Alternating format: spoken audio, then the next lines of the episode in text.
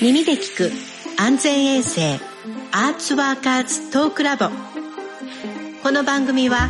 芸術芸能業界で働く人たちの環境を改善するために日々努力している人たちをお迎えしお話を聞くポッドキャスト番組です。日本芸能従事者協会の代表理事で俳優の森崎めぐみがナビゲーターを務めます。番組を通して安全衛生意識の普及を目指します皆さんこんにちはえ今日はえ映画やドラマなどでえ活躍していらっしゃるスタッフのスタッフマネージャーをしていらっしゃり、え元助監督でいらっしゃる近藤かな子さんをお招きしています。近藤さん、こんにちは。こんにちは。よろしくお願いします。ます。前回は、あの、映画業界の過重労働について主に聞いてきたんですけども、えー今日はですね、えーその男性ばかりの、えー仕事の現場で、近藤さんがどのようにこう女性活躍していらっしゃったのか、伺ってみたいと思います。え最近の現場であの女性が増えてきたというのは私もとても実感してるんですけども、近藤さんそのあたりいかがでしたか？そうですね。えっと、私が撮影現場に入っていった、えー2000年代前半っていうのは、本当に、あのーまあ、今の半分ぐらいですかね、体感は。撮影現場は、まあ、衣装メイクさん、装飾美術さんに、あの、ちらほらいて、まあ、現場の2割ぐらい、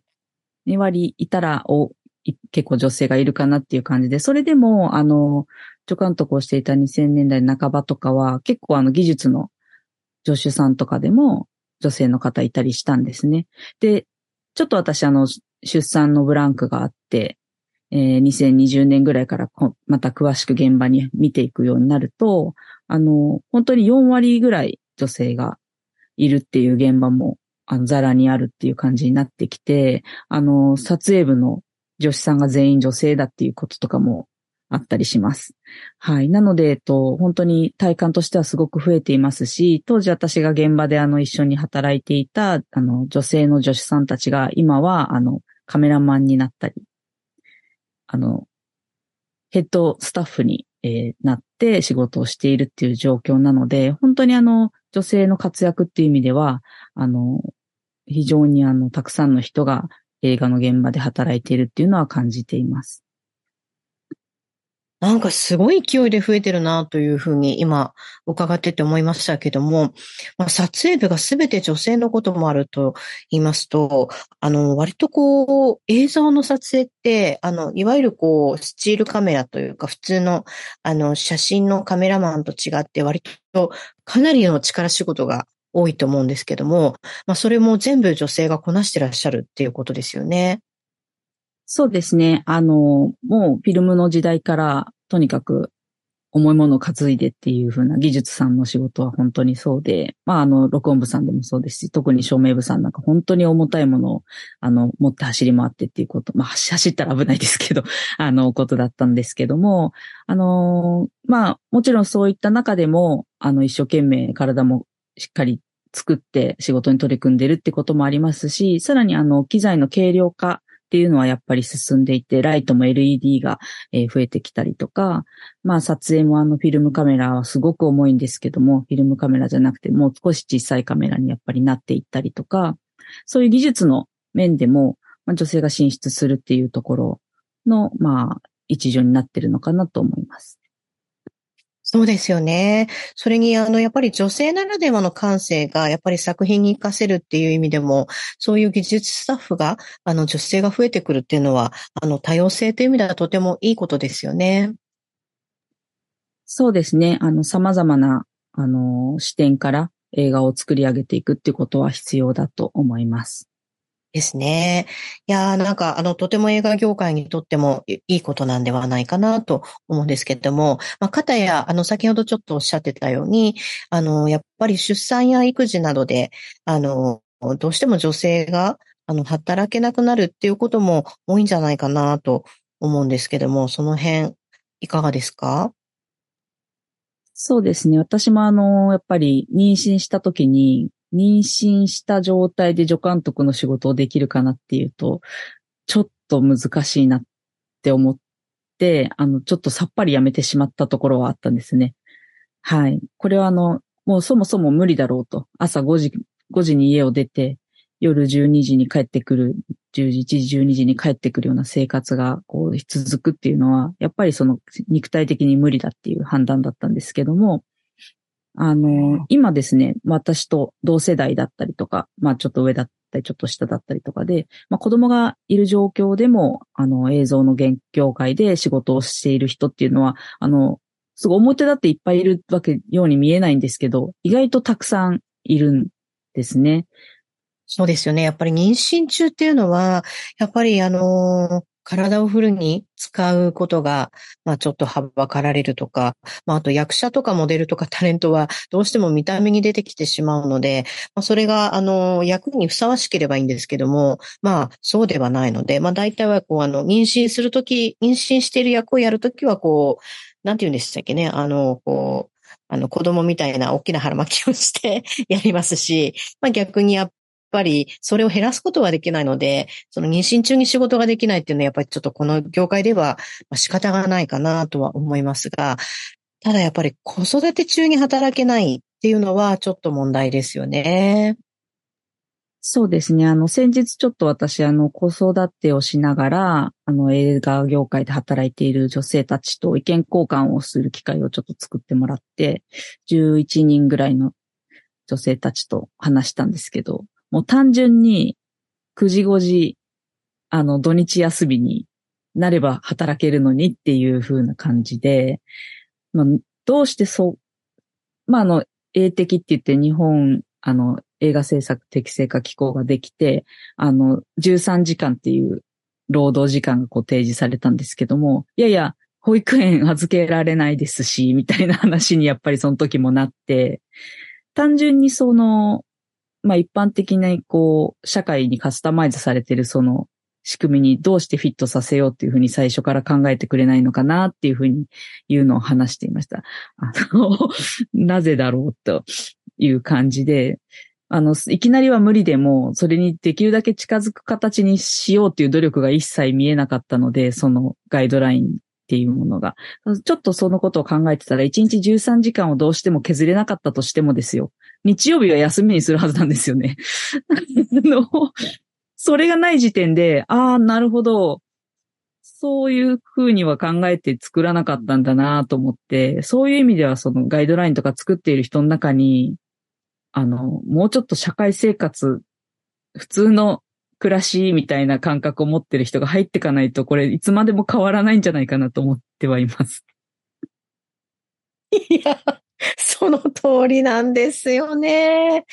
あの、本当に、まあ、社会生活とおっしゃいましたけども、その、その通りで、やっぱりこう、映画業界っていうと、その曜日の感覚がどうしてもなかったりとか、あの、もう本当に、えー、クランクアップまでみんな走っていくので、あの、日曜日のシーンっていうのは、それはできるんですけど、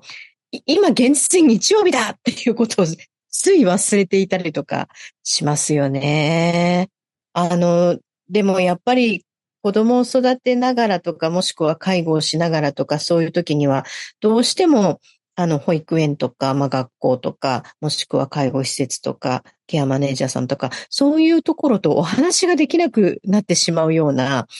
なかなかこの業界続けないというか、どっちかになってしまうというかね。今働いてる人どうしてるんでしょうか？そうですね。あの、どうしてるっていうか、どうにかするしかなくて、どうにかしてるうちになんか日が経っていくみたいな感じだと思うんですけど、私はマネジメントしてる方は男性が多いんですけども、やっぱりその家庭生活との両立っていうのはすごく悩んでる方が多くって、やっぱ自分が仕事に邁進できているのは、あの子供、あの、パートナーの方が仕事をやっぱり、あの、セーブしたりしながら見てくれてるからだっていう意識はやっぱりあるみたいで、すごく皆さんあの心苦しいってよく口にされています。そういう心苦しいっていう感覚が生まれてき、やっと生まれてきたっていう気もしますね。ちょっと前まで多分そんなことも考えないで、あの、嫁さんにやってもらえばいいんだよみたいなことを言うプロデューサー本当にいたんで、まあ今もいますけど、はい。そうですよ。だって昔の演歌に芸のためなら女房も泣かすとか、まあそれを字で言ってるような人多かったですよね。ただ誰かの犠牲の上に立つっていうことはやっぱり良くないことで、で、あと私が思うのはやっぱりホームドラマとかそういったあの人の心の機微を描く作品を作る人は、やっぱりそういったあの家族とか人と人とのつながりの中でのこう心の機微っていうのを描か、描いていただきたいと思うので、なんか、その辺が欠けてしまうっていうのはすごい残念だなと、まあ個人的には思うんですけれども、えー、こういったそのまあ、要するにいわゆるこう、ジェンダーの話をしてるんですけども、あの今11人のあの女性の方々のお話を聞いたというふうに伺いましたが、えー、皆さんこれからについては何が必要でどうしたらいいのかっていうのは何かおっしゃってましたか？そうですね。あの、皆さんやっぱり、あの、さっきに挙げた長時間労働がもう解消されるってことがもうとにかく第一優先っていう話はした上で、一つあの、あったのは、あの、どうしても少し時短的な働き方をしたりとか、仕事をセーブしたり、あとはその職種をその映像の撮影の最前線ではないところにちょっとシフトしたりする方。私もそうですよね。助監督の仕事はやっぱり最前線では働けないので、ちょっとバックオフィスじゃないですけど、まあ、あの、最前線ではないところで支える仕事に回ってるわけなんですけども、そうやってそういう女性の仕事は周辺化されていってしまう。うん、ことっていうのはやっぱり起きているんです。そうするとどうしても、いや、あの、パートナーがいるから生活大丈夫ですよねっていう感じで、非常にキャリアが軽視、積み重ねてきたものが、なんかなかったかのように、腰掛けのパートみたいな扱いをされてしまうんですよ。それは、あの、非常に、あの、問題だねっていう話をしていて、やっぱり積み上げたキャリアがきちんと評価されて、それに、こう、応じた報酬だったりとか、待遇っていうのが用意されなくちゃいけないですし、今その映像業界って本当に人手が足りないので、そういったスタッフの経験者の、が、やっぱり出ていかないともう成り立たなくなってきているんですよ。もう子供がいるいないとかは関係ないから、とにかくやってくれないかっていうようなあの依頼もたくさんあるっていうふうに聞いているので、まあそういった中でもう少しそのやっぱり個人個人の、まあ、経験、キャリアの蓄積っていうものをきちんと評価、それはやっぱ金銭面できちんと評価されるような何かシステムなのか、まあその報酬のし体系がないのでそのあたりが何かこうネックにどうしてもなるのかなと思ってなるほど、なるほど。まあ、そうなんですよね。人手不足は本当に蔓延してますし、だから技術を持った人をそうやって尊重していくとか、まあ、それをどういうふうに尊重するのかっていうことも大切ですし、まあ、あとその報酬の体系化、いやー、ないんですよね。なんかあの本当にそれがあの、こう、どれぐらいのキャリアがあったらいくつ何本やってどういうポジションに行ったらこれぐらいっていうのがなんとなくではなくて、やっぱりないとダメですよね。まあそれとあの、女性が周辺化してしまうっていうのは非常に良くないことで、これどうしたらいいんでしょうね。あの、あの、決してそのバックステージにっていう、まあそういう感覚ではなくて逆に、あの、そういう人たちを支える中心人物なんだというか、まあ、ちょっとそういう、なんていうか、ブランディングをするというか、あとにかくスタッフマネージャーさん自体が少ないかもしれないですけども、まあ、これから増えてってとてもいいものだと思いますし、まあ、そういうことがもう少しこう、あの、光を当てていくといいかもしれないですね。そうですね。どうしてもやっぱりこう現場で働いているクリエイティブなところが目立つ仕事なので、その周りでこう、たくさん細かい仕事をしている人がいるわけなんですけれども、まあそういうところの人たちの仕事がまあ尊重されることが重要ですし、私があのマネージャーをやっている、一緒にやっている他のマネージャーさんも、もともとはあの俳優さんのマネージャーをやってたりして、やっぱり子育てを機に、そのフルタイムでこう、やっぱ俳優部のマネージャーって帯同したりするので、そういう仕事の働き方できないっていうことで、少しちょっとキャリアをこう、なんて言うんでしょう、シフトチェンジするっていう考え方でやってらっしゃったりするので、そうですね。そうやって、まあ、柔軟にこう、ライフステージに応じて働き方をあの変えるっていうことも、あの面白いことでもありますから、あのみんながどんどんやって叱るべきなんですけど、そうした中でやっぱりちゃんと評価されること